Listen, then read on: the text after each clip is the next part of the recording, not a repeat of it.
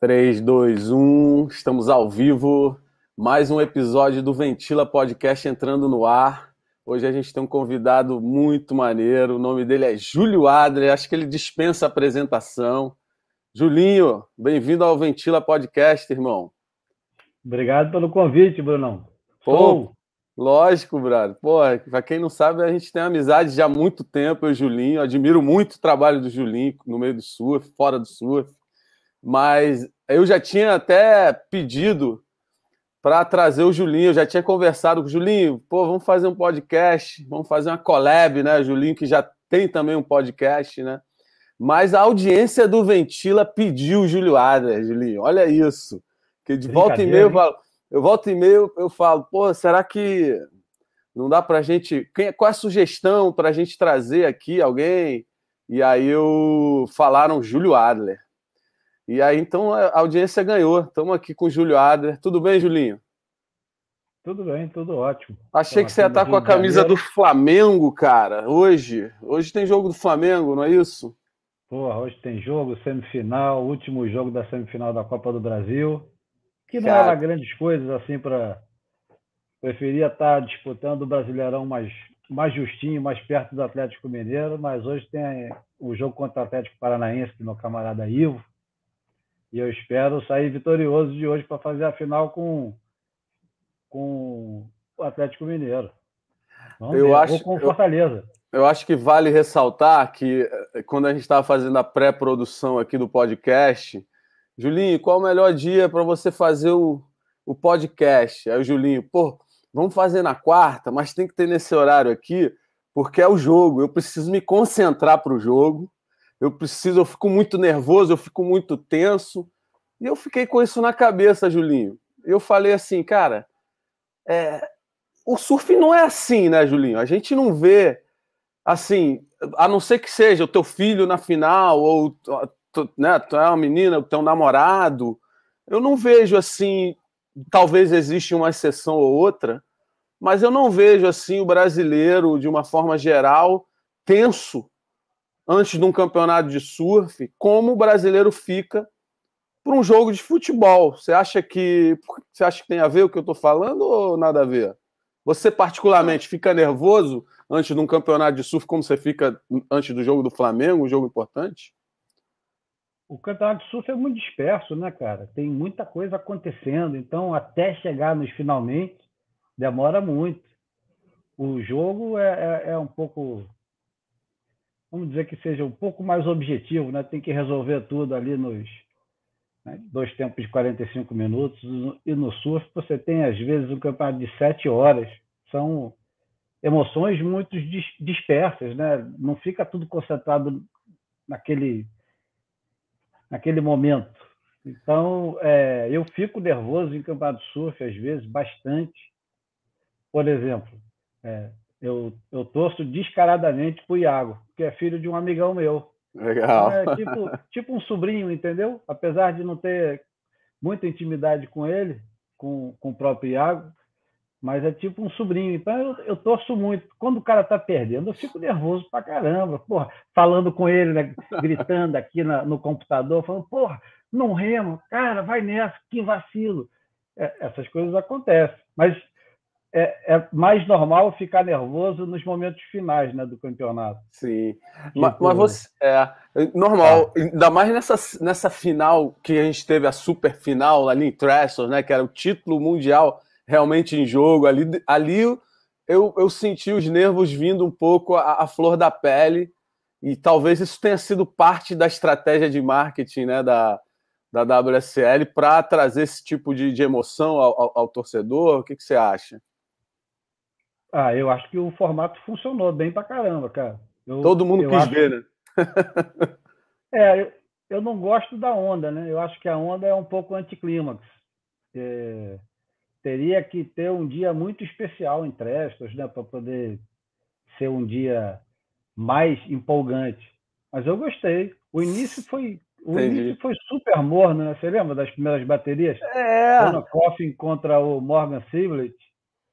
Agora, se a WSL fizesse a consultoria com Julio Adler, The Expert, onde seria a final, according to Julie Wader? Qual é o. Você falou que trash você não gosta de onde, onde você colocaria a final?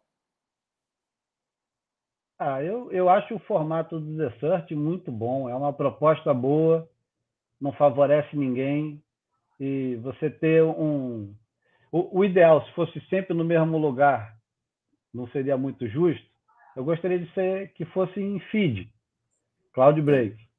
Ou restaurantes daquele jeito que fica. É, mas ali é meio inconstante, ali é difícil, né? Ah, mas aí coloca na época certa. Com, Entendi. Com... Monitorando. Mas Monitorando. pipeline não? Pipeline não é muito justo? Pipeline seria demais, mas, porra, como é que os caras vão conseguir colocar pipeline em setembro, outubro? É muito, porra, é tiro na água, eu acho. Muito difícil. Não, né, não rola. Setembro não rola. Tu vê que setembro esse ano aqui foi fraco, outubro não rolou nada até ali. É, assim, teria que ser em dezembrão, teriam que voltar com um schedule parecido com o que era, né, cara? Que afinal é. de. E, e, até gostaria de saber da tua opinião, o que, que tu achou do circuito começar em pipe? Gostou disso? Cara, a gente vai ter que desapegar do que a gente conhece como circuito, né? Porque eu, a gente acostumou em ficar esperando a, a conclusão em pipeline, e Sunset pipeline, Havaí no final do ano, isso eu acho que é, ficou gravado na nossa memória e, de certa forma, legitima o campeão mundial, mas pode ser que funcione no início do circuito, tiver dois males alucinantes no início, Sunset e Pipe, e os caras surfarem muito, o melhor vencer e chegar no final do ano ele conseguir ainda ganhar a final lá entre, entre os cinco, eu acho que todo mundo vai ficar satisfeito. Sei lá, cara, é difícil é. É, ficar avaliando essas é. coisas à distância, né? Exatamente, ainda mais porque a gente vem de, sei lá, quantos anos, eu acho que desde que eu me lembro, sempre terminou em pipeline, né? Triple Crown, aquele lance. Agora, uma coisa que eu percebi, Julinho, e que por um lado é legal, principalmente para mim, que trabalho com fotografia, produção de conteúdo né, dentro desse meio, por exemplo, como não estava tendo um título mundial em jogo, acho que pela primeira vez eu vi um Gabriel Gamedino um pouquinho mais solto, mais relaxado, mais na praia, trocando ideia com a galera, sentava, trocava ideia, não era aquele vai para a praia, volta para a concentração do, ali da Repico House, fica lá trancado, esperando a próxima sessão, sai, não fala com ninguém, entendeu? Ali na bolinha. Pô, tava muito mais relax, pô, chega ali, troca ideia, não tem aquela pressão, tô, tô disputando um título, entendeu, Julinho? Isso aqui eu achei... Mas será foi... que também não é o momento dele? Talvez, mas, cara, assim, é, eu acho que deu para sentir que não só o Gabriel, mas a maioria, tava todo mundo relaxado não era assim, caramba, tô no título mundial, preciso me classificar, senão eu caio do tour, sacou? É? Tipo assim, deu para perceber que era um clima de, pô, brother, primeira etapa, tem que me dar bem, mas a gente tem um circuito inteiro, entendeu? Foi, assim, uma observação peculiar minha aqui. Mas voltando ao assunto do futebol, Julinho, é, você acha que pelo fato do, do, do, desse time de, do time de futebol, né, ter aquele lance de torcida organizada, é, ter ser um, um, esporte que não é individual como o surf. Você acha que ele atrai, um, um, não digo no seu caso apenas, tá? Pode falar de uma forma geral. Ele atrai, ele, ele, ele faz com que as pessoas torçam de uma forma diferente, tipo, principalmente porque vem de anos, né? O Flamengo sempre foi Flamengo, né?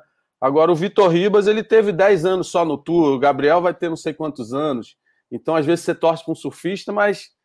Ah, torço legal, torço bem para o Iago, mas agora o Flamengo não. Teu pai pode ser Flamengo, já desde criança tu é Flamengo. Eu não sei, tem alguma coisa que, de uma certa forma, faz com que o torcedor do futebol ou desses times, né, que tem futebol americano, que eles sejam, assim, de uma forma muito fanática, talvez do que contra o esporte olímpico, esportes, como é que se diz? individuais, como na Fórmula 1, tu vê um fanatismo pro Ayrton, pro outros caras, mas acho que quando é para time, sei lá, brother, envolve um pouco mais ou, ou não. Não, eu acho que não. Eu acho que é, tem esporte individual com torcida pra cacete. Você vê o, o boxe. O boxe tem torcida apaixonada. É, tênis. É, eu acho que o surf só é muito novo. E só para ilustrar, o, a, a, minha paixão é pelo futebol, pelo Flamengo, claro, mas antes pelo futebol, porque meu pai é vascaíno, era vascaíno, e era vascaíno de verdade mesmo. Cara, que decepção para seu pai, hein? Ter um flamenguista na família, hein, não, não perdia um jogo, ia em todos os jogos no São Januário, cara, sabia o, os times do Vasco todos, desde a década de 30 até quando ele morreu em 2000, ele sabia tudo do Vasco, reserva, é, artilheiros, ano por ano, enfim. E eu herdei a paixão pelo futebol mesmo. Eu adoro. Por acaso é Flamengo. Por que você não quis ser Vasco, cara?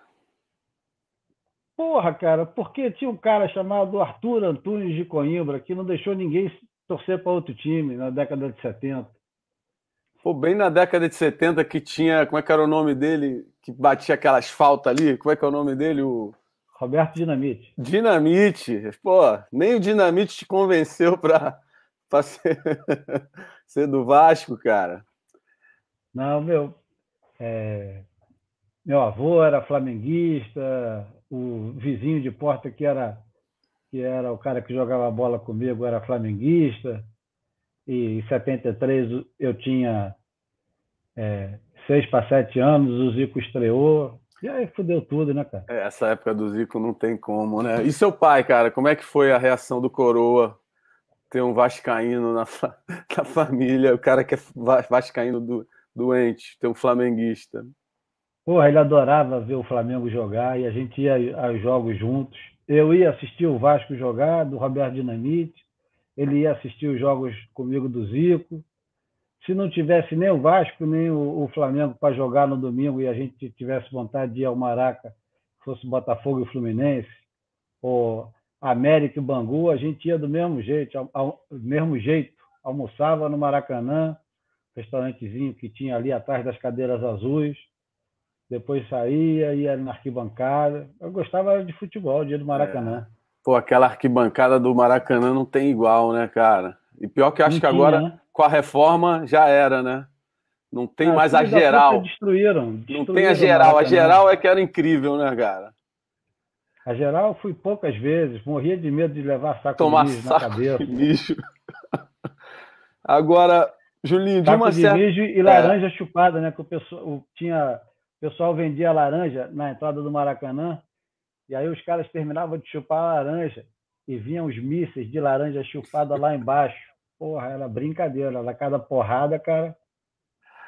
A geral é porque era baratinho, né? Então e a galera mais humilde, né? E os caras que supostamente tinham uma condição um pouquinho melhor, que tinha dinheiro para ir na arquibancada, não é tão educado quanto deveria ser, né? Mijava no saquinho e jogava pra galera da geral de propósito, né, cara?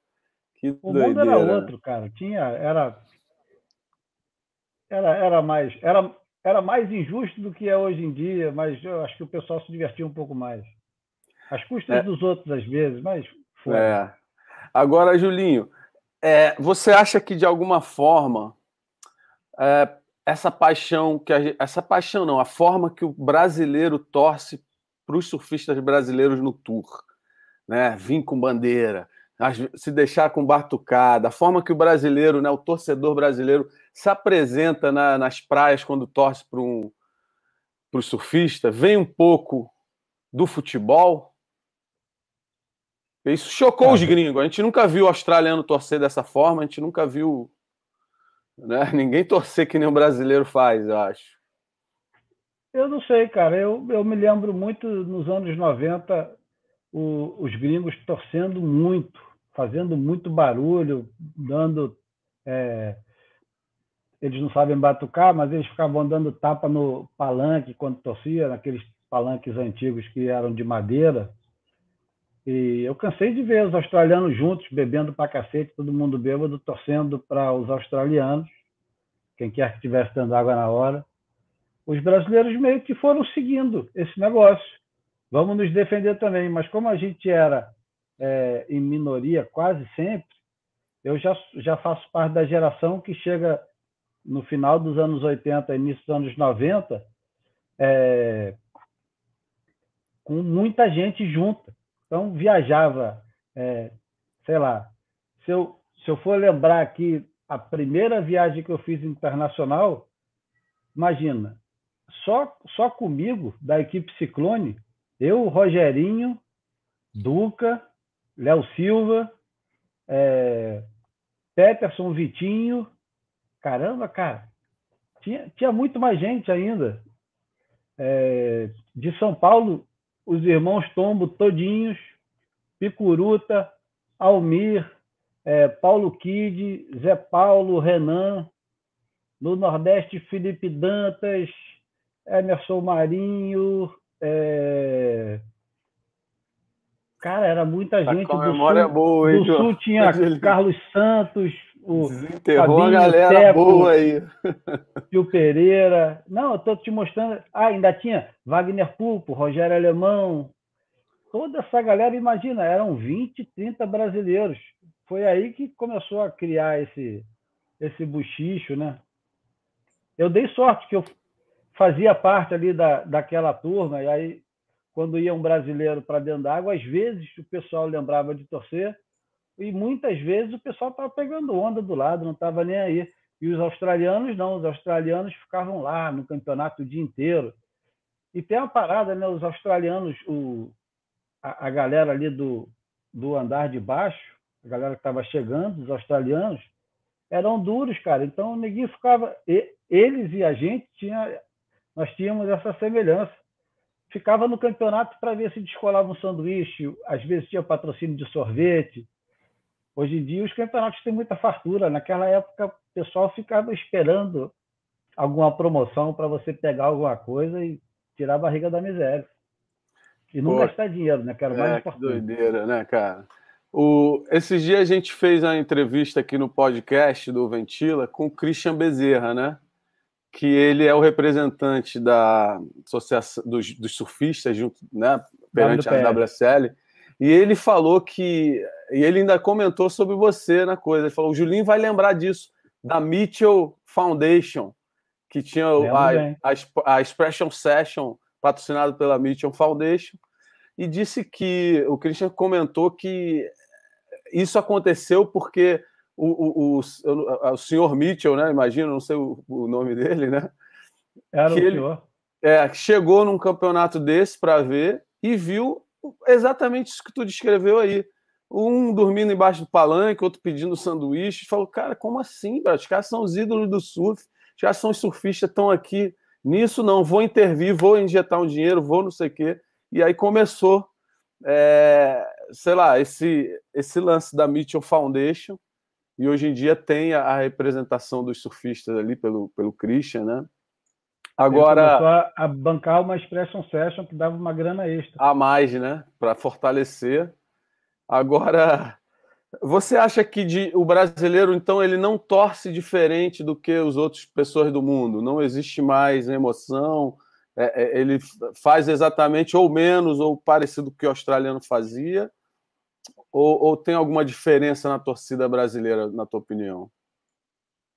Ah, pega os campeonatos de surf que a gente assiste, dá uma olhadinha se na hora que americanos, europeus e australianos estão dentro d'água e, e ver se os caras não estão torcendo igualzinho a gente torce. Eu acho que a diferença é que a gente às vezes junta mais gente. Tipo, quando chega no Havaí, é brincadeira, tem não tem a quantidade de australiano que está interessado em campeonato, como tem de brasileiro interessado em campeonato. A gente tá, e, e também é novo para a gente. Os caras já ganharam uma porrada. A gente está começando a ganhar agora. É, a relação é diferente. Exatamente. Se, se a gente tivesse é, desde 70 ganhando e tal, e agora não tivesse por cima da carne seca, a gente talvez fosse mais discreto como os caras são. Concordo, concordo. Até porque assim, o primeiro título mundial do Medina aqui no Hawaii, a, a, festa que teve foi assim digna de um primeiro título de um país, né, cara? Foi assim off the charts que eles falaram. Foi muito bonito ter visto a, a celebração brasileira independente de ser pipeline ou não. Mas aí você vê que não tem é, nada a ver com, com a rapaziada do surf. Foi muita gente interessada na festa, interessada em fazer cobertura, que tinha assistido dois, três campeonatos na vida. Não é uma coisa, pô, os brasileiros são foda, não sei o quê. Os caras não estavam ali seguindo o circuito e é, é diferente, entendeu? O, não tem, eu, eu acho que a gente, a gente faz mais bagunça e faz muito mais barulho. Sim. Ah, pô, quando o Filipinho ganhou ali no gol de coxa ali, eu até estava presente ali, cara, tinha muito brasileiro na praia, mais do que ah, australiano. tem um campeonato aqui no Brasil, né? É, exatamente. É, é, incrível, né, cara? Muito louco. Agora, Julinho, você assim, sempre foi um cara que, por exemplo, a própria audiência aqui nossa fala, pô, traz o Júlio Adler pro podcast, cara sabe muito de surf aqui, a gente já tem, tem uma audiênciazinha acompanhando ao vivo, e estão falando assim, o melhor comentarista de surf do Brasil, não sei o quê. É, a minha curiosidade é assim, eu, eu sempre vi você um cara que, e eu sou ao contrário, tá, Julinho? Às vezes eu eu estou aqui conversando com alguém, pode ser até publicamente, na televisão, onde seja. Às vezes, para não deixar uma pessoa sem graça, eu vou e concordo com a opinião dela. E falo, não, tudo bem, é isso mesmo, e, e deixo batido, mesmo eu não concordando. Agora, eu vejo você um cara que, eu não sei qual o termo aí no Brasil certo, aqui na América seria opinionated. é tipo assim, que tem uma opinião forte entendeu? Até errei o termo aqui no inglês. É, mas assim, tu é um cara que eu acho que talvez tenha se sobressaído na mídia ou, ou, ou, por onde você passa, porque você tem a sua opinião e você mantém ela. Agora, você acha assim, por que você acha que, por exemplo, a gente tem pessoas falando melhor comentarista do Brasil, o cara que mais entende de surf no Brasil, não sei o que, você se vê de uma forma diferente? Ou que você acha que te caracteriza dessa forma e não outra pessoa. Assim, você entende de surf, você corre atrás de saber as notícias. Como é que você vê esse lance, Julinho? Não, sou um surfista é, fissurado que vou atrás de, de informações, de repente mergulho um pouquinho mais profundo do que o normal e às vezes o cara se identifica. O cara fala assim, porra, esse cara conhece aquela página da sei lá, da revista Inside de 1994, só ele que lembra dessa merda. Ou esse cara, esse cara lembra do Potiorrina, aquele goofy havaiano que ninguém lembrava, só eu que lembro. Ou esse cara lembra da prancha amarelada do, do Sani Garcia em Raleiva, em 93. Aí o cara fala, porra, esse cara entende. Mas esse negócio de entender é muito relativo, né? Todo mundo entende entender de surf, entender. Eu, eu sou só apaixonado e a palavra que você estava buscando é opinativo. Eu sou opinativo, nem sempre dá para ficar engolindo seco e falar é verdade, deixa falar. Então, é, eu acho saudável se você consegue é, argumentar com a pessoa e consegue manter um nível razoável de, de diálogo é super saudável. As pessoas conhecem os dois lados da moeda, você explica o que, que você acha, o outro cara explica o que ele acha. Não, não tem vitória nesse negócio. Quem ganha é quem está ouvindo. O cara que está ouvindo a conversa, ele é, escuta os dois lados e ele tira a conclusão dele. Esse Entendi. negócio de é, melhor comentarista, isso não existe. Nem melhor comentarista, essas merdas aí, isso, como diria o, o o Nick Cave, numa, numa carta que ele fez quando ele se recusou a receber o prêmio MTV, isso não é corrida de cavalo, não. Tinha que puxar uma lá da cartola, né, Julinho? Mas, pô, por exemplo, a gente vê aqui, ó, atrás aí de você, tu tem, se eu estou vendo bem, é o quê? Uma coleção de, de, de discos de vitrola, uma coleção ah, de DVD, isso é tudo é CD? CD? Caramba, velho. E imagina a coleção de revista de surf, hein? Como é que deve estar tá isso aí? Ou, ou dispensou todas? A coleção de revistas não cabe na minha casa. Eu tive que deixar na casa de um outro amigo meu. Revista, livro e é, VHS. Está tudo Caramba. na casa de um amigo meu. Que amigo, Obrigado, hein? Dinho. Que amigo, Dinho, hein, cara? Agora, e, e, e cara, assim, eu vejo que. e, e, assim, a gente já fez alguns trabalhos juntos, a gente, pô, sempre te acompanhei desde a época que tu era surfista. A gente tem um pouco, né, assim, mesma idade, mesma fase. Na época que tu era surfista profissional, estava ali tentando ser surfista profissional, depois a gente foi naturalmente, a produção, é, revista, escreve para revista, depois é, televisão, né? Quando pintou ali televisão, filme de surf e tal. E agora, coincidentemente, é, e você sempre saindo na frente, né, cara? Que muito legal isso, a vanguarda. É, você é um cara que é, hoje em dia está fazendo, na minha opinião, dos podcasts mais legais de surf. É, volta e meia eu, eu, eu assisto, eu ouço e eu vejo a forma que você faz a tua divulgação. Sempre chega um textinho ali, o podcast é assim, bem metódico, bem explicado para atrair né, o, o, ouvinte. E assim, o que te levou a entrar nessa do podcast, Julinho? E, e, e, por exemplo, para mim, é, eu considero esse, esse né, o canal do YouTube, podcast, assim que eu estou fazendo ainda como é, embrionário, né?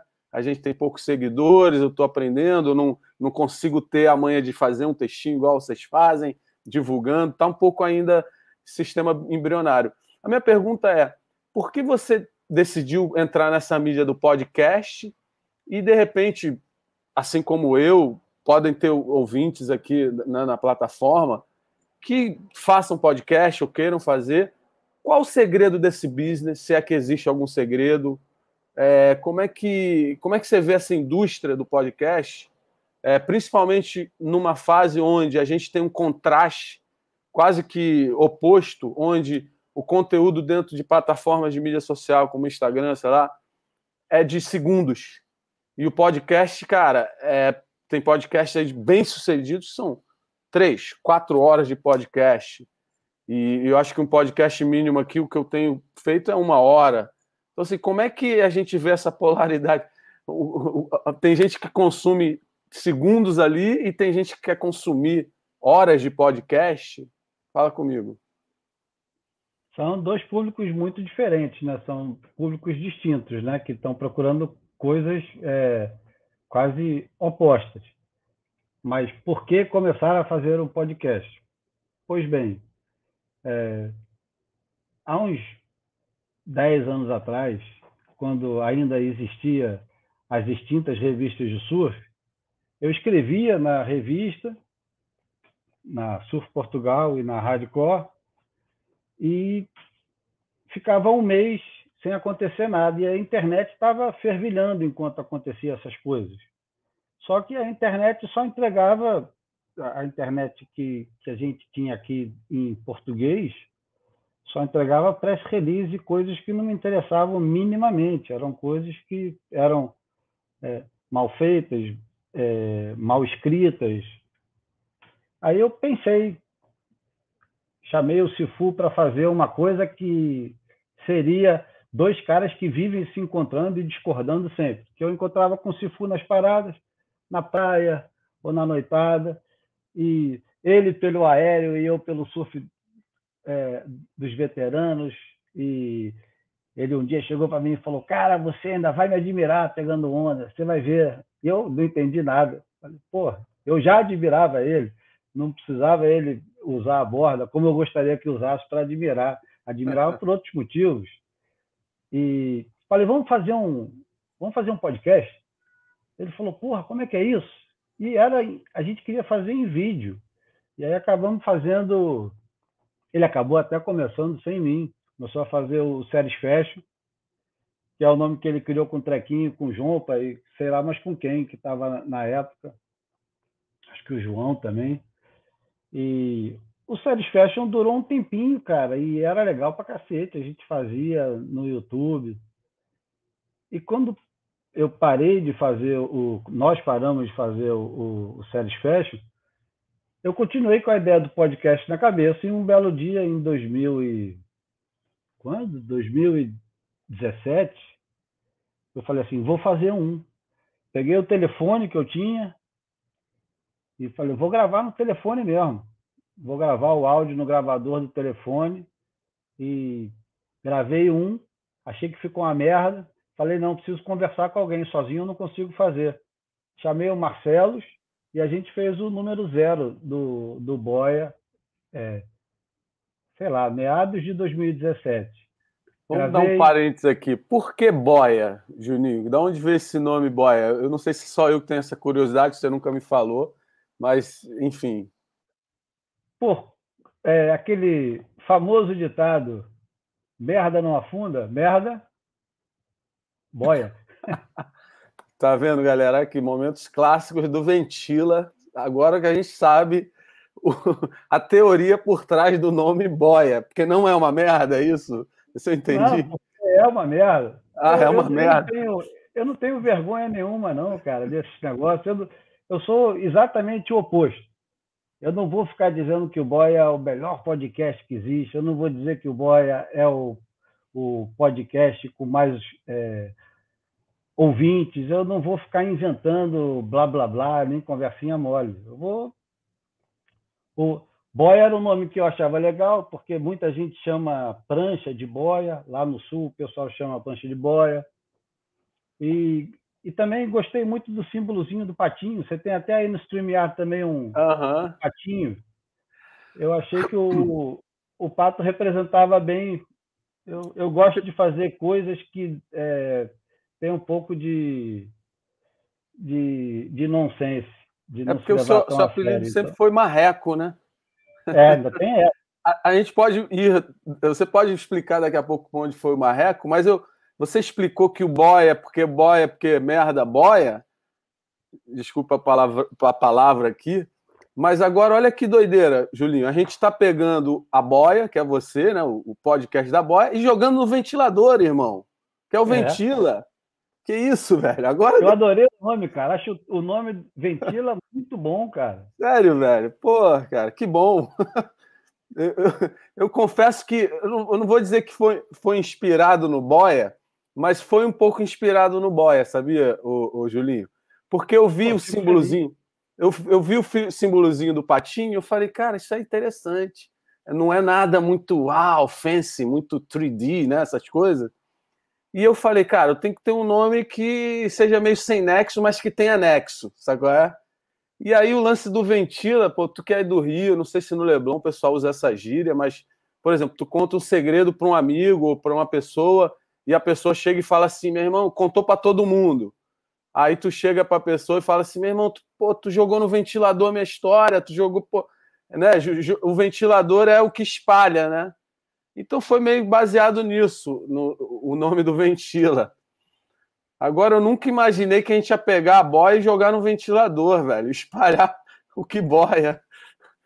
Que doideira, Julinho. Mas assim, e o marreco? Por que, que é marreco, Julinho? Ah, marreco é apelido das antigas, lá do quebra-mar. Quem botou foi o Bodora. Cláudio Bodora, que. Caramba, tu andava no quebra-mar também, velho. Eu comecei a pegar onda lá, debaixo do. Da... Do lava-bunda. Da ponte. Eu pegava onda direto lá no, no canal do Quebra-Mar. Eu, o Léo Chinês, é, o Dedé pegava. O Dedé, porra, era tão pequenininho, ele, ele acho que se bobear nem pegou tanta onda no, no, no, no canal.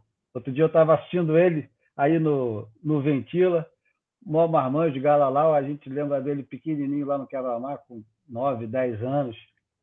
Eu, eu não me lembro do Dedé no canal, me lembro ele direto lá no Quebra-Mar. Já lá fora.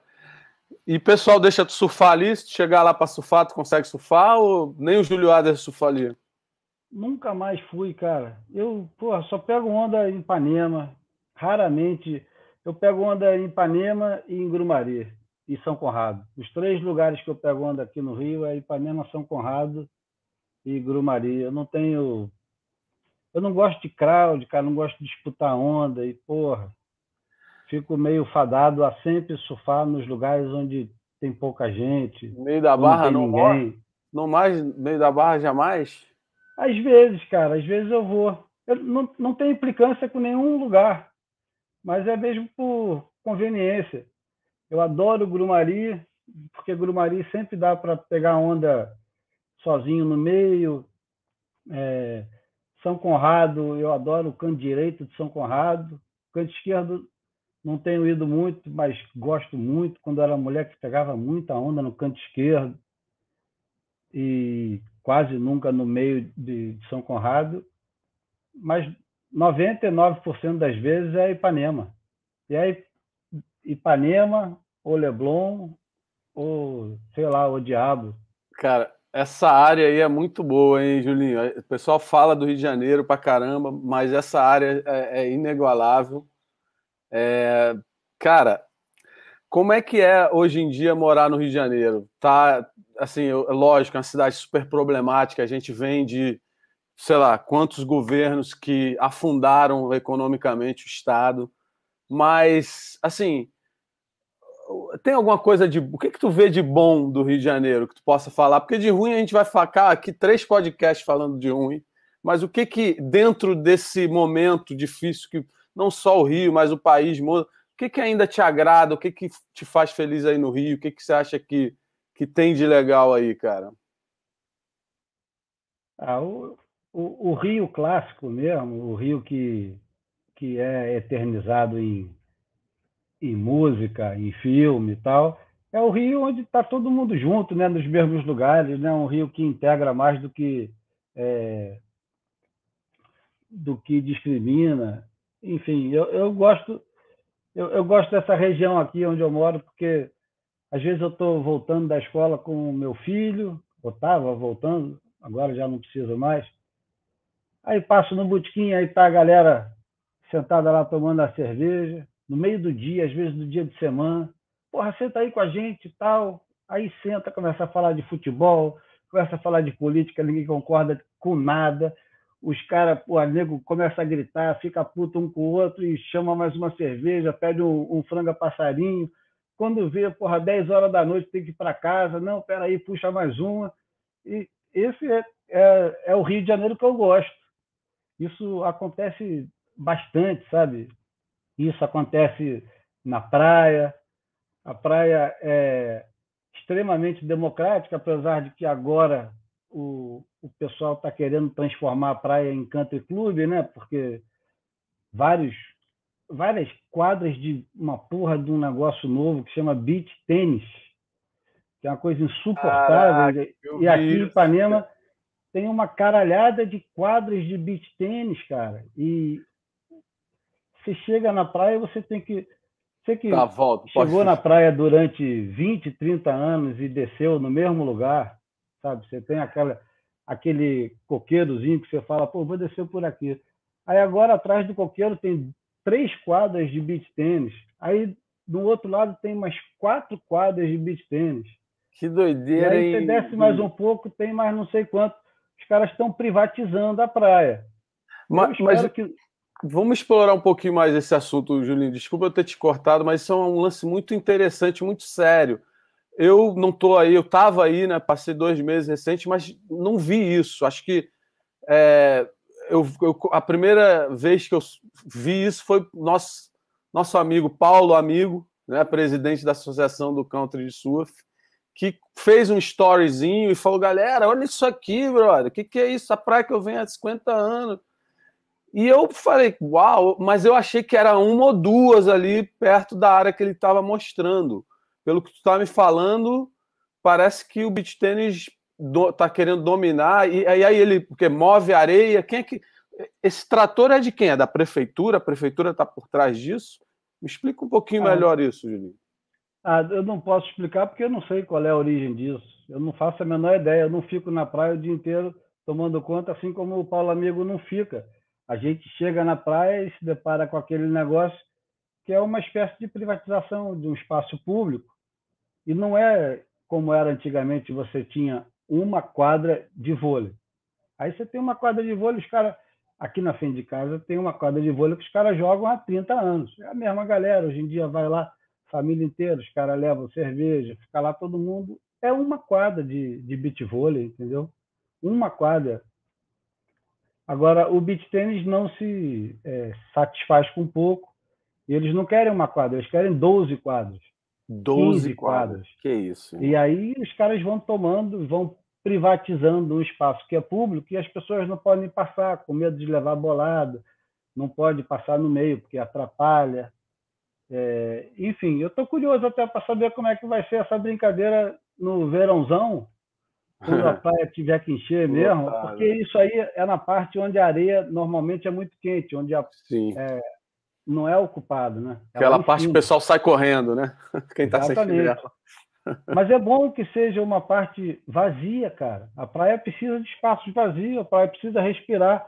Não é para ficar tudo ocupado, como essa turma está querendo. Mas que vamos mudar de assunto, porque esse assunto é extremamente desagradável. É mesmo, brother. Pô, Porra, ia te perguntar eu... se não houve uma, uma confrontation, confront... tipo, o pessoal não foi lá e foi da dura, a galera do surf, Black Trunk de Ipanema, pô. Não tem esse negócio. E hoje em dia também é, é, todo confronto é tem que ser muito bem pensado, né? Tem que ser evitado, é. Não, pior não, que assim evitado assim... não. Eu acho que não tem que evitar, mas tem que ser muito bem pensado, né? É, porque inteligente, as coisas da lei. vão ganhando proporções. Um corpo é. Não, porque assim, ali em Copacabana a gente vê, tem uma área que é conhecida, que é do, do frescobol, tem até umas quadras de beach tênis mais lá para frente, mas não é 12 quadras, né? Ali tem a área ali, aquela espaço dos caras, que eu acho que é democrático, mas. E você acha, última pergunta sobre isso, você acha que isso atrapalha o surf? Ou é mais pelo espaço da praia, curtição da praia, para quem quer estar tá ali? Tipo, mover areia. O, o amigo estava né, dando a entender que estão movendo, fazendo dunas artificiais, movendo areia de um lugar para o outro. É, isso aí quem pode explicar muito bem, você pode convidá-lo para explicar isso, é o Luiz Guilherme Aguiar, lá do, do Arpoador. Guilherminho, Guilherminho. Ele sabe tudo de, de orla, então ele pode explicar como esses movimentos tirando as dunas e, e movimentando a areia pode prejudicar o surf. Eu não faço ideia. Inclusive, eu sou é. apegado é, ao, ao, espaço que tem aqui. Como assim. era, né? É. O, inclusive, um dos últimos podcasts que você fez, Julinho, foi com, com o Guilherminho, né? Falando sobre esse lance dos fundos artificiais, dos quebra-mares que querem fazer.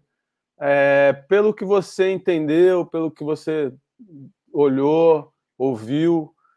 Qual a tua opinião sobre isso, cara? Você acha que isso vai para frente mesmo? É um lance que está muito distante? Pode acontecer no futuro? Ou pode cair? Como é que você vê isso?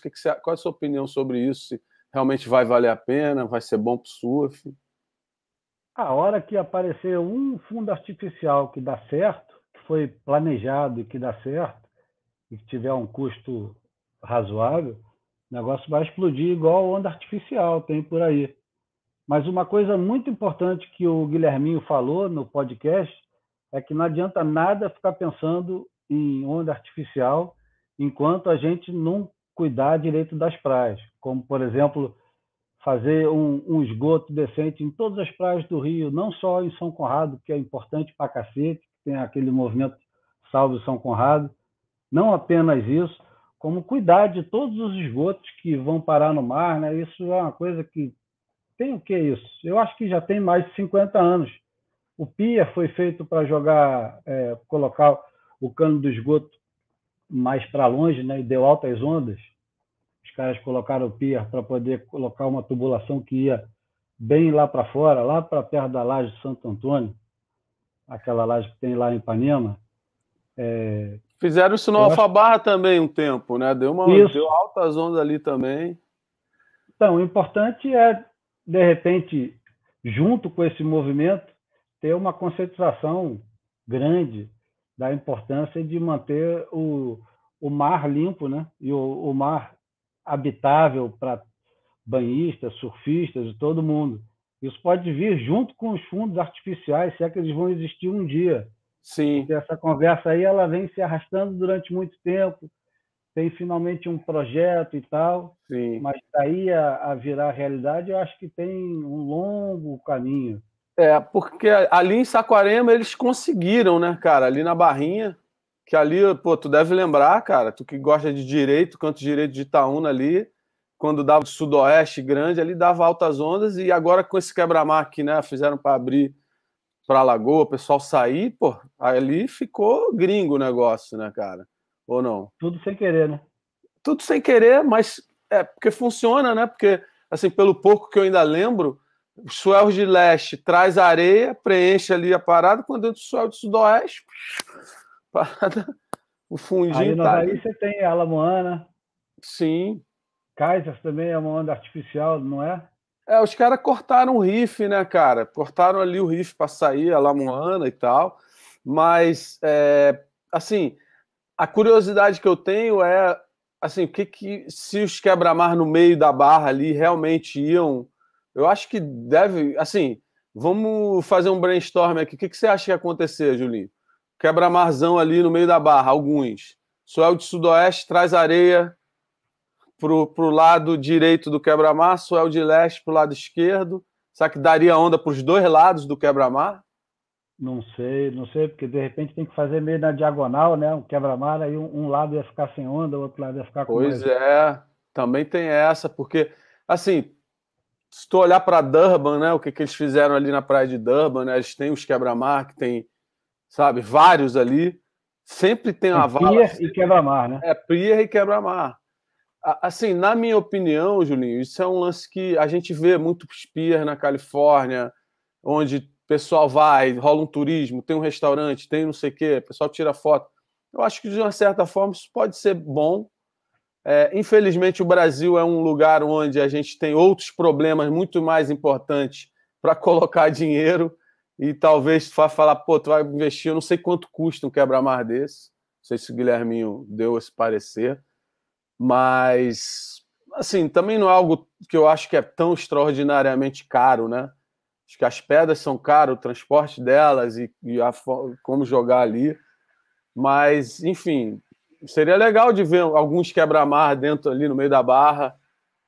Espero que A ideia melhore o dele é quebra-mar, a ideia dele, o fundo dele é um fundo que seria afundado é, aqui na Zona Sul, seria a 80 ou 70 metros da praia, seria afundado um, um formato que possivelmente deve ser um formato diamante, né? um triângulozinho, triângulozão, né?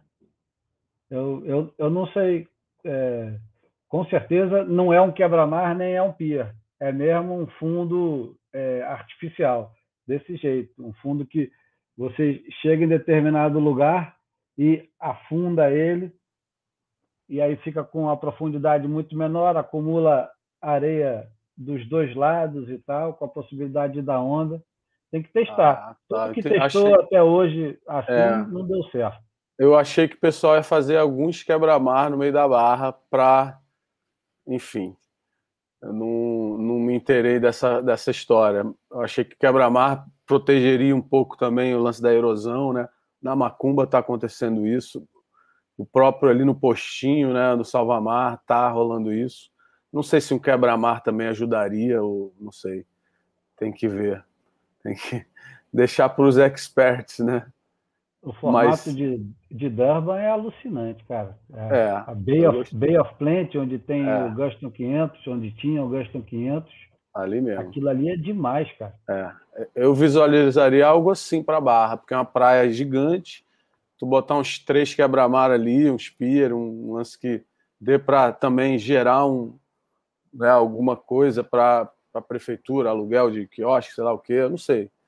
Agora, Julinho, muita gente agora especulando, mudando de assunto assim, é, sobre esse formato do challenge, né, cara? Não sei se você tem acompanhado, talvez você que é podcast aí do surf tenha acompanhado, mas a gente está prestes até a última etapa aqui em Raleiva, né, cara? Como é que você vê isso?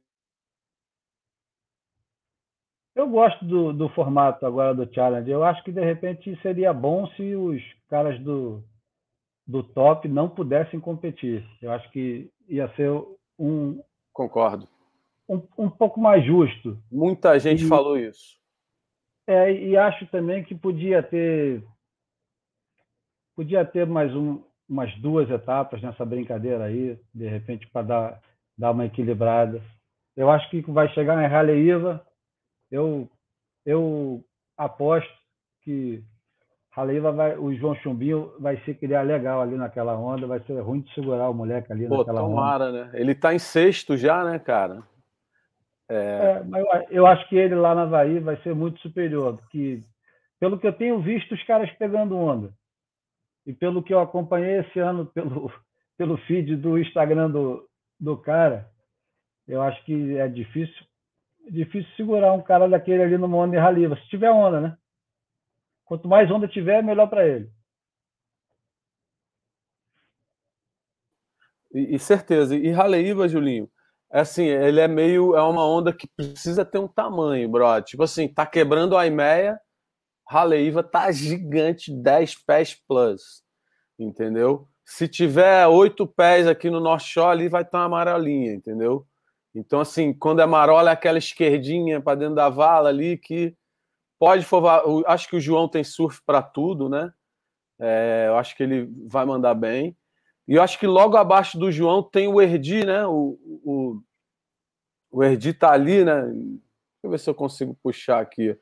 É, o Matheus, tá o Matheus Erdi. Erdi, o Samuel Pulpo, é. o Lucas Silveira também, que é um cara muito também. bom no Havaí. Pode. Esses caras podem ganhar mole, Raleíva. Não é ganhar de repente, não. É atropelar tiver. Aqui não dá mais para ter final de quatro, né? Que agora a final acho que é homem a homem. Isso. Mas se pudesse ter uma final de quatro, podia ser esses quatro fáceis. Entendi. Mateus, Mateus Samuel, Lucas e, e Chumbinho.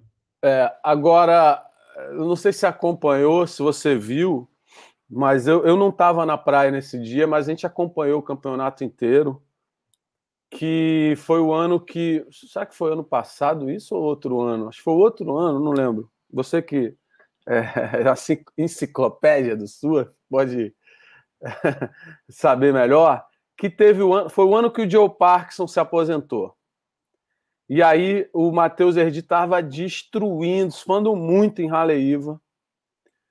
E eu não estava na praia, eu não vi, mas o comentário foi: Deram a bateria para o Joe Parkinson, porque era o último campeonato do Joe Parkinson, e queriam que o Joe Parkinson aposentasse com a vitória.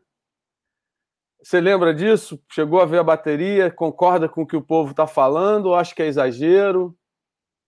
Eu lembro, mas, porra, cara, essas justificativas elas servem para tudo, cara. Vai dizer que, porra, quando o Ítalo Ferreira ganhou do Mick Fanning em, em Bells, não tinha também o cenário perfeito para dar para o Mick Fanning, o último campeonato do cara. Era, era, muito mais fácil dar para o Mick Fanning. Por que, que não deram, então? Os caras gostam menos do Mick Fanning do que gostam do Joe Pax? Isso não existe. Cara, é bom tu falar isso, porque assim, eu já tive a oportunidade de conversar, não vou dizer nome para não expor, mas um cara que é ex-juiz da WSL e a gente conversou sobre isso, brother, foi garfado, foi garfado, e o cara falou, brother, não tem garfação, brother. Não tem como garfar. O sistema da WSL é feito para não garfar. O Red Judge diz qual é o nível, né, está na critério excelente, médio e tal. Se você der uma nota errada, você vai ser cortado. Se você não tiver média é, de constância de acerto de, de, de, notas, você vai ser cortado do, do, do board né, do, de juiz. Ah, assim, como eu te falei no início da entrevista do nosso podcast, eu sou aquele cara que eu não discuto, eu falo ok, entendeu? Você que já é um pouco mais opinado, esqueci a palavra, mas. Opinativo. Opinativo, você acha que existe garfação ou cara, esse cara que, que era juiz falou que não existe garfação? Você concorda com a sua opinião? O que, que você vê sobre isso? Porque o brasileiro é igual no futebol. Todo brasileiro é técnico de futebol. No surf, todo brasileiro é juiz. Sabe a nota e se não der a nota certa, tá errado. Diga aí. É, mas não é só brasileiro, não, cara. Tu vai. Se você acompanhar dos dois lados o que está acontecendo, seja no futebol, ou se tiver uma luta de boxe e ela terminar empatada, ou terminar empatada, que eu digo é terminar por pontos e o cara ganhar por três ou quatro pontos de diferença no, no, no somatório final, vai ter um monte de gente que vai dizer que foi garfado, um monte de gente. O, os dois lados vão achar que ganharam. É, no futebol, o pênalti deveria ter sido marcado ou não deveria ter sido marcado. Porra, e, e no surf é a mesma merda. No surf você acompanha do lado australiano o que os caras estão vendo e os caras estão vendo o australiano sendo roubado e o brasileiro está vendo o brasileiro sendo roubado. Os dois estão vendo a mesma bateria. É isso, brother. Muito, muito aí, bom isso, eu, né? Eu acho que isso faz parte, isso faz parte do, do, do fascínio que a gente tem pelas disputas esportivas. Então não tem corrida... roubalheira no WSL, não tem isso. Pode ter erro na nota, mas não, não propositalmente, pô, vou, esse cara, o Joe Parkinson, tem que se aposentar com a vitória em Raleiva. Isso eu acho que é, é teoria conspiratória, assim, daquelas tipo a Terra é plana. A Terra é plana? Eu achava que a terra, a terra, não é plana, não, Julinho? Não vou entrar nessa conversa. e, e, os reptilianos? Você acredita na teoria dos reptilianos? Não, não vamos enveredar para esse lado, que vai ser perda de tempo. Vamos voltar a, a, ao julgamento da WSL. É o seguinte: erros existem, e existem erros crassos. Por exemplo, a vitória do Julian Wilson contra o Medina em Peniche foi um absurdo. Todo mundo concorda que foi um absurdo, inclusive os juízes, no, no dia seguinte, estavam arrependidos daquilo. Puta merda, a gente deu mole. Mas acontece, porque os caras têm é, pouquíssimo tempo para tomar uma decisão e dar uma nota. Então... E, de repente, o critério não é bom o suficiente. Ou talvez o, o, os critérios não sejam é, mais deveriam ser mais assertivos, porque tudo que está em torno do julgamento de, de surf ainda causa muita confusão. Então, porra, Canoa e Garache ganhando do Gabriel Medina naquela bateria causa indignação e euforia ao mesmo tempo. Um Você está falando da Olimpíadas ali. É, e Você achou que foi.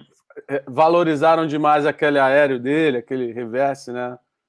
Não, isso, isso não faz a menor diferença, cara. O que tem que se discutir é se o melhor está sendo tá saindo vitorioso das baterias. Se o melhor não está saindo vitorioso das baterias em 90% das vezes, alguma coisa precisa ser feita. Eu acho que o julgamento ele acerta muito mais do que erra. Eu acho que ele tem bem mais de 80% de acerto. Concordo. De repente, até se bobear 90% de, de acerto, que é muito bom. Agora, às vezes os caras erram.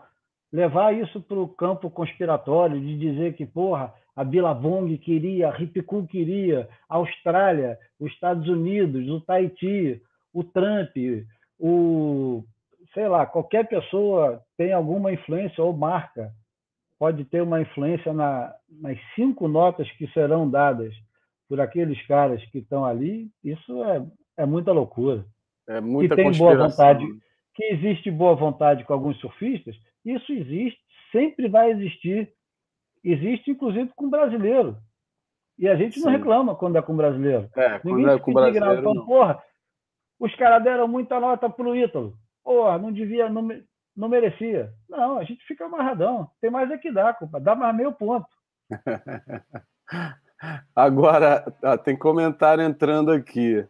Que os caras estão falando que ah, tem os queridinhos, tem os queridinhos da WSL. É... assim, eu acho que assim, é...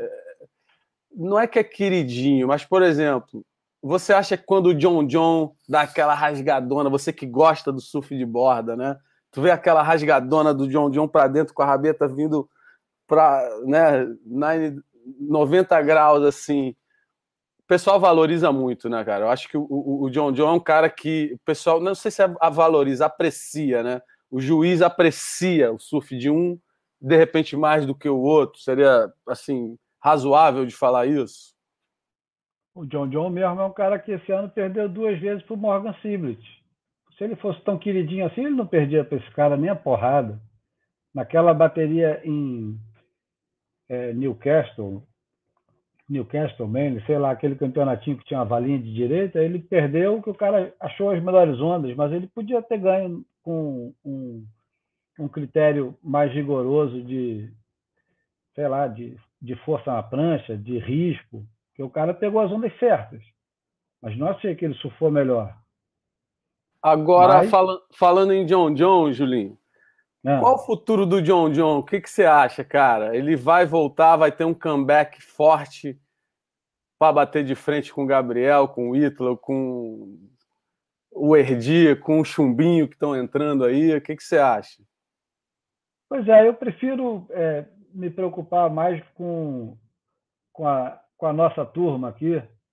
Eu fico me perguntando: será que esses caras que estão chegando agora, o, o, o João Chumbinho, o Matheus, o Samuel, o Lucas, é, mais o, uma porrada de gente que ainda vai chegar, que está chegando ainda, será que esses caras vão ter motivação para aguentar circuito mundial três, quatro, cinco anos? Será que eles vão aguentar? Pesado. É, porque até agora as coisas parecem que são quase fáceis, né?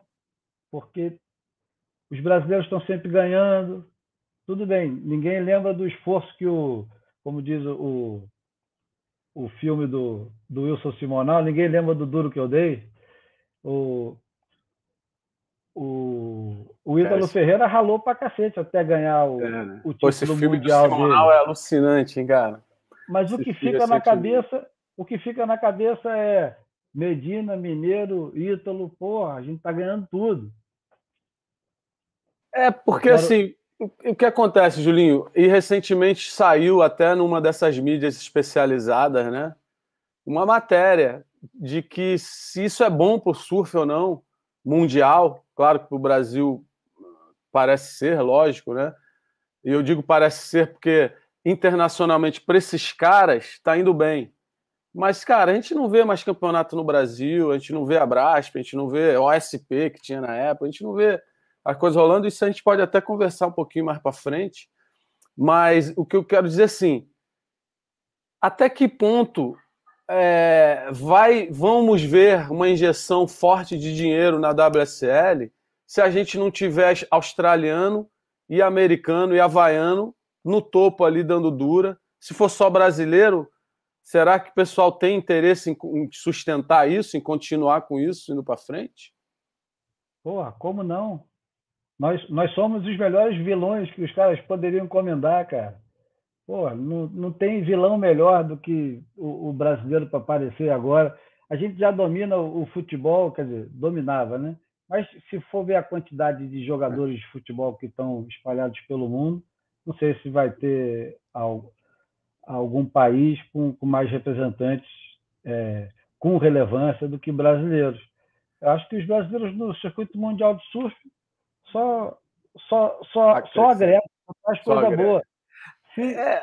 se, o, se o, o, o campeão americano, o campeão australiano, o campeão europeu tiver que bater o brasileiro, isso só vai motivar mais os caras. Você acha que se o Brasil agora ganhar os 15 próximos anos, cada ano que passar, desses 15 próximos anos, os caras vão falar: não, mas Alguém agora... tem que bater esses não, brasileiros. Mas agora o John John vai ganhar. Não, mas agora o Jackson Dorian vai ganhar. Não, mas agora não sei quem vai ganhar. Entendi. Então, pô, vai ficar mais interessante, né? Vamos ver quem vai desbancar o Medina, quem vai desbancar o Ítalo, certo? Essa. É.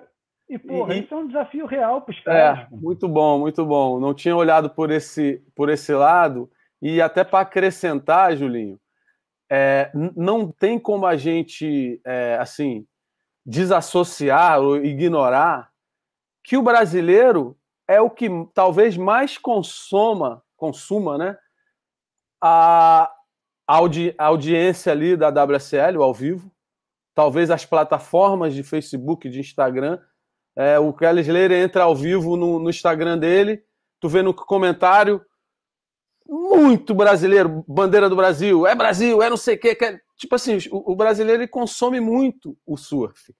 E fora esse consumismo de audiência que justifica né, os patrocinadores e não sei o quê, a gente vê o brasileiro também consumindo os produtos, né? Uma Hurley da vida quer entrar no Brasil para vender, porque o Brasil é um mercado gigante, uma Oakley da vida, um, a Corona, entendeu? Então, assim, a Jeep.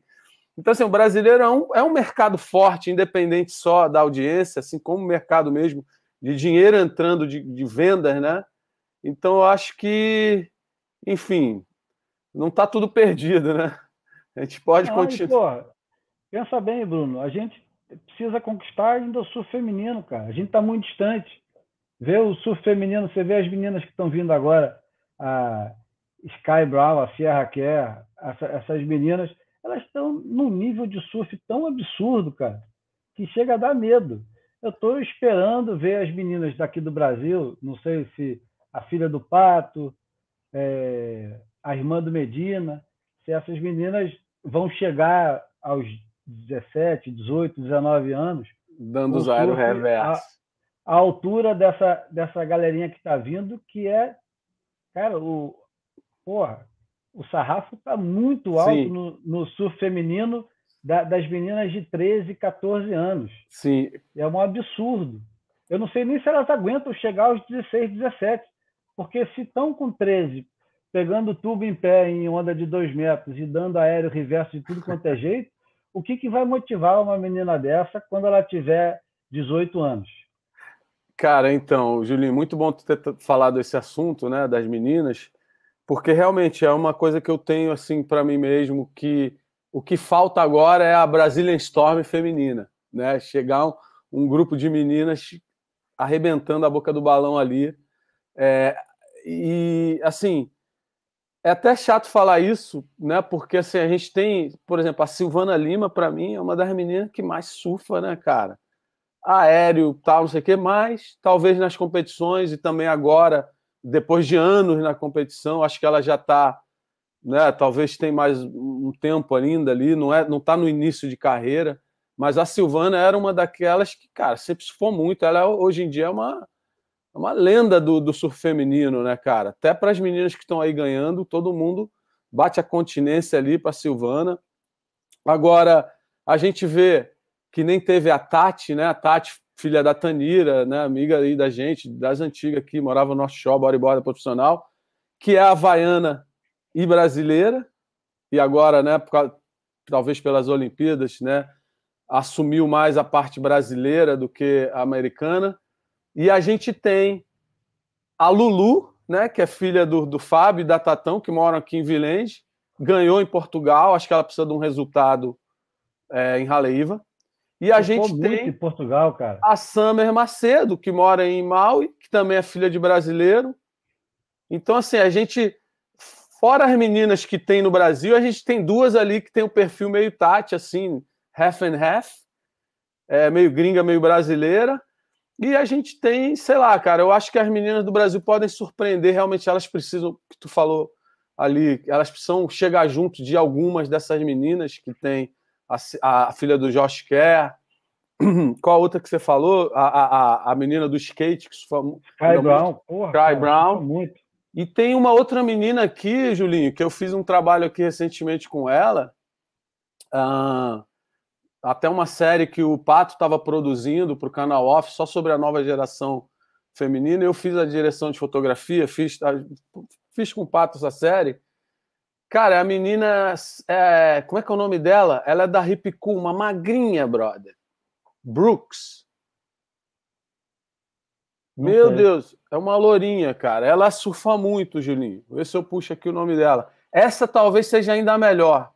E ela, assim, ela é pequenininha e, e, na entrevista com ela, cara, a gente, cara, ela, ela falava não, eu quero, eu vou ser campeão mundial. Tudo que eu faço na minha vida é para ser campeão mundial. Eu treino, eu surfo. A menina psicopata, Erin Brooks, Erin Brooks, muito, muito boa essa menina. E ela diz, e a característica, Julinho, a maioria dessas meninas elas andam de skate, cara.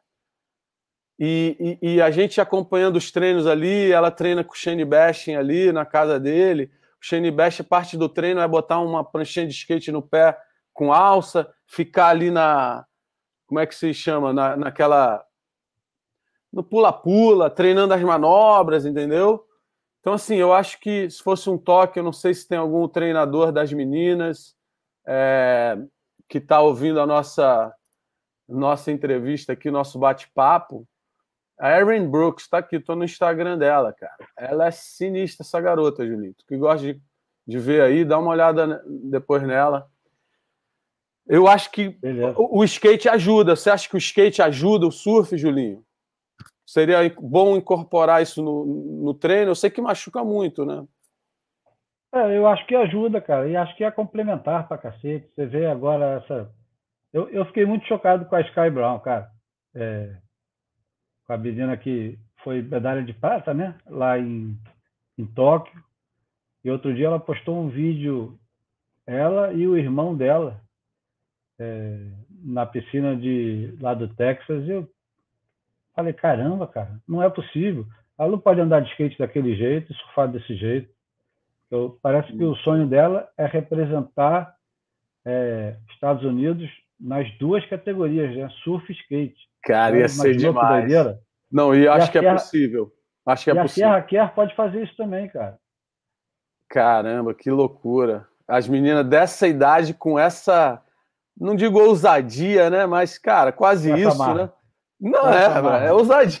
É assim, não sei até que ponto isso vem dos pais. Não, você vai, você vai skate surf nas Olimpíadas, porque realmente é difícil. Tu vai ter que treinar bem, vai ter que fazer os qualifies, mas ousadia, acho que é, seria a palavra talvez. É. Agora, uma coisa que eu já até falei e, e às vezes é bom repetir, cara porque tem pai que, cara, tem pai que acha que. Tipo assim, eu, eu falo pros caras, falo assim, cara, vem cá, quem que quer ser campeão mundial? É, é, é o pai ou é o filho que quer? É a, é, é a, criança que quer ser campeão mundial ou você que quer que sua criança seja, entendeu? Isso precisa ser identificado também, né, cara? Não pode o pai querer mais do que o atleta, né? Ah, isso acontece direto, pô. Direto. O que tem de pai, o que tem de pai administrando conta de Instagram de criança de oito anos, sete anos, nove anos, na expectativa de na expectativa de cumprir às vezes uma frustração dele ou dela, às vezes do pai, da mãe, que quis muito e não conseguiu ou não tinha talento, mas agora o filho ou a filha pode. É, é, é fogo, cara. Eu, eu tenho um sentimento dúbio com esse negócio. Uma vez o, me ofereceram para fazer uma reportagem com um moleque que era muito novo, cara. E eu falei, porra, não vou fazer isso, cara, não vou fazer isso não, porque eu, eu ia me sentir sujo fazendo, promovendo isso. Estou vendo os pais, os pais pendurados assim na imagem de um moleque que é uma criança, cara, que devia estar brincando, ir à escola, fazer as coisas normais de uma criança. E eu entendo que tem crianças que não serão normais. Elas vão treinar para cacete e elas vão fazer coisas que nenhuma criança faz, viajar o mundo, enfim. Mas é, eu, eu não, não me imagino fazendo parte disso. Eu não gosto da ideia. Entendi. Criança tem que brincar. Criança Julie. tem que brincar. Mesmo ah, que brincar de surf, mas tem que brincar. É, né? não, pode, não pode privar a criança da infância dela, né? É. O, Julinho, a gente estamos já com uma hora e 15 minutos quase de podcast, né? Cara, a conversa fluiu. Eu tinha te prometido que a gente não ia te segurar muito, porque você tem. Como é que é esse processo? Você tem que se concentrar para o jogo? Explica isso melhor. O jogo do Flamengo, como é que é a concentração? cara. A concentração, a concentração que eu estava me referindo é, você não sei se você gosta tanto de futebol, mas sempre quando tem um dia de jogo mais sério, um jogo mais tenso, decisivo, circula um áudiozinho nos grupos de WhatsApp que é assim: eu não sei vocês, mas já pode beber? normalmente, normalmente você recebe isso de manhã. É mesmo. 10 horas da manhã. Eu não sei vocês, mas já pode beber? É mais ou menos isso. Aqui no Hawaii pode... os caras falam que é, é beer turtles, né? Já está na hora de beber. Você 230, 630, é beer 30. Já pode beber. É, velho, mas. Se ali lá. Bahia, eu ia estar com meu camarada Rodrigo, tomando a cervejinha esperando ah, o Rodrigo, deve estar tá aí pela rua patrulhando. De vez em quando eu encontro com ele aqui, flamenguista. Mas e, e, quem, e quem não bebe? Pô, tem gente que não bebe, né? Também curte o jogo da mesma forma ou não? Claro. Bebe água, xinga. Exatamente. Cigarro, faz alguma merda. E tu vai assistir o jogo aonde, Julinho? Em casa, sempre. Assisto Porque... sempre em casa, raramente saio de casa é, né? Tem... assistir. Se eu for pro botequim assistir, compadre, os caras não, não se não me aguentam, eu grito pra cacete. É. Se o cara começar a falar muito alto, falar merda, e eu vou passando a televisão, não dá certo, não. É, tem gente, cada um tem sua teoria de como assistir. Tem gente que gosta de assistir sozinho. Eu vi um cara que só gostava de ouvir no radinho, aquele moda antiga. Que... É engraçado, Julinho. Bom, é, Julinho, para encerrar, vou deixar o microfone aberto aí, tuas últimas palavras para nossa audiência. Tem uma galera boa aqui ao vivo, o pessoal vai assistir. Eu não funciono assim, não, cara. Você tem que me fazer perguntas. Eu não funciono com, com esse negócio de última mensagem e tal. Eu não tenho absolutamente nada para falar, a não sei que você me pergunte alguma Achamos coisa. uma fraqueza no Júlio Adler. uma peculiaridade, é, né? então vamos lá. Né? Previsão para 2022, né? Próximo ano, né? Quem vai ser o campeão mundial, Julinho? Vamos, vamos encerrar com essa previsão. Quem vai ser e por quê? Bola de cristal do Julinho? Cara, se o Medina não enlouquecer, ele ganha os próximos três anos, sem assim velocidade de cruzeiro, eu acho. Mas eu por que, que enlouquecer?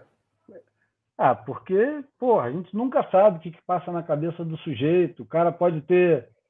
O, o cara pode é, ser pai no ano que vem, e aí, porra, um falar, já ganhei tudo que eu precisava ganhar, vou dar toda a atenção para o meu filho, não estou afim de ficar correndo circuito mundial. E ah, mas aí não é enlouquecer, né? Não, aí enlouquecer não... que eu digo. Tipo, dar uma louca, assim, modo de falar, né? Não é, mudar é os planos radicalmente. É, Legal. Não, não, é, não é enlouquecer de sair de si, mas se nada acontecer diferente na vida dele, e é possível que aconteça. Sim, normal. É, é possível, é muito provável que aconteça. Eu apostaria assim, em três, quatro anos de dominação. É mesmo, do, Julinho? Do Medina, é, com poucas chances para os outros, inclusive. É mesmo? é, é como eu vejo hoje mas pode ser que em janeiro eh, já tenha outra opinião. Mas por que isso? Diferente. Você baseado no último ano dele, de como eles foram nesse último ano, que foi realmente fantástico? Baseado ou baseado seguinte, é, acompanhando a carreira do Medina inteira e, e vendo aonde que ele chegou agora em 2021, eu acho que ele tem uma série de ajustes que ele vai é, se permitia fazer, que ele ainda não tinha se permitido, que é, é ele é um cara que não liga muito para o que os outros acham. Então, ele tem usado as pranchas do jeito que ele acha que as pranchas é, são melhores para ele. Agora ele tem do lado dele um cara que pode ajudá-lo a fazer ajustes finos em determinadas coisas, que pode torná-lo um surfista, é, se é que é possível isso, ainda melhor. O Medina ele quase não tem defeitos, não, não tem pontos fracos. O Medina é um cara que entuba é, tão bem para a direita quanto entuba para a esquerda. É um cara que não tem dificuldade nenhuma em onda buraco e onda grande. É um cara que vai bem é, em pipe, vai bem em bells, vai bem no Gold Coast, vai bem no Rio, vai bem em Fiji, vai bem em Chopo, vai bem em Jeffreys Bay. Então, o, o que, que pode dar errado agora para esse cara, para ele é, deixar de dominar completamente o circuito mundial? A volta do John John, eu acho que se o John John voltar, ele vai ter uma motivação real. Não o John John, mas o Medina falar assim, porra, deixa eu mostrar quem é que manda aqui, porque, porra, eu não ganhei dele em Python ainda, eu não ganhei dele em Chopo Grande, eu não ganhei dele em Feed. Eu tenho que mostrar, eu tenho que mostrar para mim mesmo, que para eu mesmo, eu tenho que mostrar que eu faço isso. E são essas coisas assim que o cara ele, ele vai estabelecendo é, referências cada vez mais altas. O Medina, sei lá, ele tem poucas coisas. O que, que ele tem para fazer agora? Quatro títulos seguidos. Pô, eu preciso ganhar quatro títulos seguidos. Mas será que eu preciso mesmo? Bom, quem é que fez isso? Mark Richards.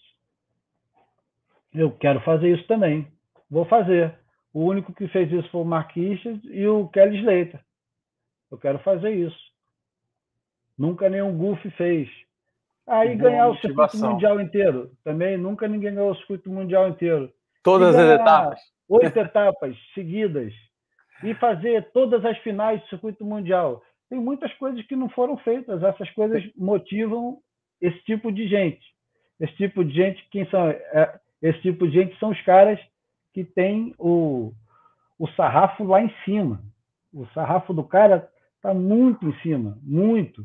Todos os caras estão muito embaixo dele. O John John é o melhor surfista do mundo? Para uma porrada de gente é. Mas, porra, nos números o Medina está longe dele. Então eu vou mostrar agora que eu sou também o melhor surfista na praia dele. Vou. Vai ter Sunset, né? Será que o Medina agora vai acertar de novo um floater em Sunset numa bateria daquelas ridículas que ele precisa de oito, nove pontos? O cara acerta um floater caindo com aquele lip que ninguém arrisca nada, ainda pega um tubo no inside. Tem muita coisa para ele fazer. E eu acho que, que ele vai fazer, e está fazendo. E tem o Ítalo, né, cara, que é um cara sem limites, que cada vez surpreende mais a gente. O cara nas férias vai para Nazaré pegar onda. Ele não precisa ir, porra, ele não tem nada a provar e ele pega tá e vai de curtição, vai de curtição em Nazaré, pega uma onda, fala, porra, me amarrei, legal pra caramba. Aí vem numa ressaca aqui pro Rio, se mete nos malhos horríveis, cara, fica levando só aquelas bombas na cabeça. E ainda tem o Filipinho, que também tem muito a desabrochar ainda, né? Enfim, eu, eu torço muito para que o Felipe ganhe um título, mas eu, eu, eu acho que as coisas vão precisar se encaixar de tal forma para ele ganhar esse título. Tem que dar um backdoorzinho bacana, igual aquele backdoor que deu quando o, aqueles dois anos que eu fui seguido para o Havaí, foi um ano que o Perot ganhou e o outro ano Jeremy Flores ganhou. Então, é, se der um pipelinezinho daquele, conchinha ali para backdoor, Felipe ganha, fácil. Pode ganhar. Aí depois dá um sunsetzinho, mamãozinho, ou até o mais grosso, mas que ele encaixa, tiver com a prancha boa, confiante, começa bem o circuito mundial, ele também caçapa. Eu, eu torço pelos caras, eu quero ver os caras. Quero ver os, os, os caras, os brasileiros ganhando. Claro, certeza, mas, cara. Mas mas eu estou muito mais interessado, acima de tudo, eu estou afim de ver os caras surfando bem. Isso é o que mais me interessa, é o que mais me, me, me motiva a assistir campeonato surf. Eu quero ver esses caras dando um passinho à frente. Eu quero ver os caras surfando cada vez melhor, fazendo linha bonita na onda, sabendo escolher prancha. É uma porrada de coisa que os caras podem fazer, independente de nacionalidade. Exatamente. Pô, eu achei maneiro no challenge, não vou lembrar o nome dele agora, mas um garotão tá ali, acho que tá em terceiro do ranking, se eu puxar aqui a gente vê, que o pessoal fez uma vaquinha lá no e falaram isso na WSL, um australiano. Parker, sei lá, esqueci o nome dele. Vai entrar, tá ali. Foi o cara que foi para final em, em Ericeira. Qual é o nome dele, Julinho? Tu que é o enciclopédia aí, cara? Putz, cara. Tudo Eu bem. Mas cara. o fato interessante é o cara da Austrália, australiano, pô, dólar caro, recessão na Austrália, lockdown, nego sem dinheiro. Geral botou um dinheiro, brado. Os vizinhos, a comunidade falou: vai lá. Brado, o cara fez a final, irmão. Rebentou. Rebentou mesmo. É, e acho... histórias são legais pra cacete, né? É, muito bom, cara. Pô, é isso então, Julinho. Vamos, vamos encerrar para tu poder começar tuas, concentração aí para o jogo, velho. Eu te agradeço aí pelo teu tempo, por toda a tua knowledge, né? Tua sabedoria aqui. Eu vou lavar louça agora e. Vai lavar louça? Então estamos empatados. hora do almoço aqui. aqui é hora de jantar, lavar a louça e fazer o jantar. Então é isso, gente. Vou agradecendo Júlio Adler pela presença, todo mundo que está aí no ao vivo tem uma audiência boa, cada vez mais a audiência melhorando. E, cara, a gente volta semana que vem com mais um episódio do Ventila. Alguma sugestão, Julinho, que você possa me sugerir? Você que é o expert do. Quem que eu posso trazer aqui para o Ventila? Alguém acessível, né? Porque às vezes, por exemplo, eu quero trazer o Ítalo Ferreira, tem que passar pela assessoria de imprensa, tem que não sei o quê. Alguém assim da galera que a gente possa trazer para trocar ideia? Ah, você pode é, convidar, vou te dar uma lista de pessoas para você convidar. Convida o Guaraná, pode convidar o Steven, pode convidar o João Valente, pode convidar João o Bruno Valente. Bocaiúva. Bocaiúva está na lista. João Valente também. Essa galera toda que você falou. Pode convidar o Antônio, o Bocão. O Antônio já pedi para fazer também. Muito bom, estamos no faro então. O, o, o Ventila está no faro da boia. Agora. Tem um monte de, de gente também, legal para cacete, que, que são seus amigos também. Sim. Convida o Pietro, é, convida o. Cara, o Pablo. Sim, eu, eu acho que o, o, podcast, assim, cara, não é qualquer um que tu consegue que consegue sustentar uma horinha assim de, de assunto, de conversa, né? Tem que. É, o podcast, a mídia do podcast é isso, é um bate-papo, é uma galera que também, como a gente grava ao vivo, tem que suportar, saber fazer um pouco do ao vivo. Eu acho que o Bruno Bocaiúva tem um, Perfil bom para isso também, né? Tufan Figueiredo. Boa, garoto. Boa. Tifu. o Ventila, Powered by Boia. Produção by Boia. É, já tem o, o, o patinho, patinho ali, né? Do StreamYard. Esse patinho, cara, é porque assim, você pode ter a versão paga do StreamYard, né? Mas a gente, como eu, eu te falei, o, o, o, o Ventila ainda está no estágio embrionário, a gente está na versão, estamos dando essa moral para o StreamYard, o login continua ali.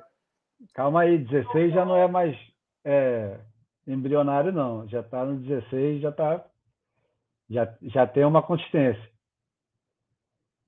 Pô, legal, legal, Julinho. Muito obrigado, irmão. Vou até torcer para o Flamengo hoje, irmão. Em tua homenagem. Eu não tenho time de futebol, minha família é toda fluminense. Nunca fui fluminense. Mas é isso. Hoje eu vou torcer pelo Júlio Ada, pelo Flamengo. Dia desse eu fui dar uma caída lá na, em frente à casa do PP, lá na Barra, e encontrei com o teu irmão dentro d'água, Ibinha. Ibinha tá, tá magrinho, pegando alta zona, tá grommet ainda. Magrinho, na correnteza, desesperado para sair da correnteza e pegando uma atrás da outra. Que maneiro, Julinho. Pô, que, queria muito em breve a gente estar tá fazendo um surf junto, então. Vamos armar. Pô, eu queria muito poder ir para o Havaí, pegar aquele ah, que Pode ser na Barra também, irmão. Pode ser na Barra. Pode ser. Grande abraço, Brunão. Valeu, Julinho. Obrigado. Fica com Deus. Obrigado a todos aí que acompanharam. A gente vai encerrando mais um Ventila. Se Deus quiser, semana que vem a gente tem mais. Aloha. Valeu, Valeu Julinho. Valeu. Abraço.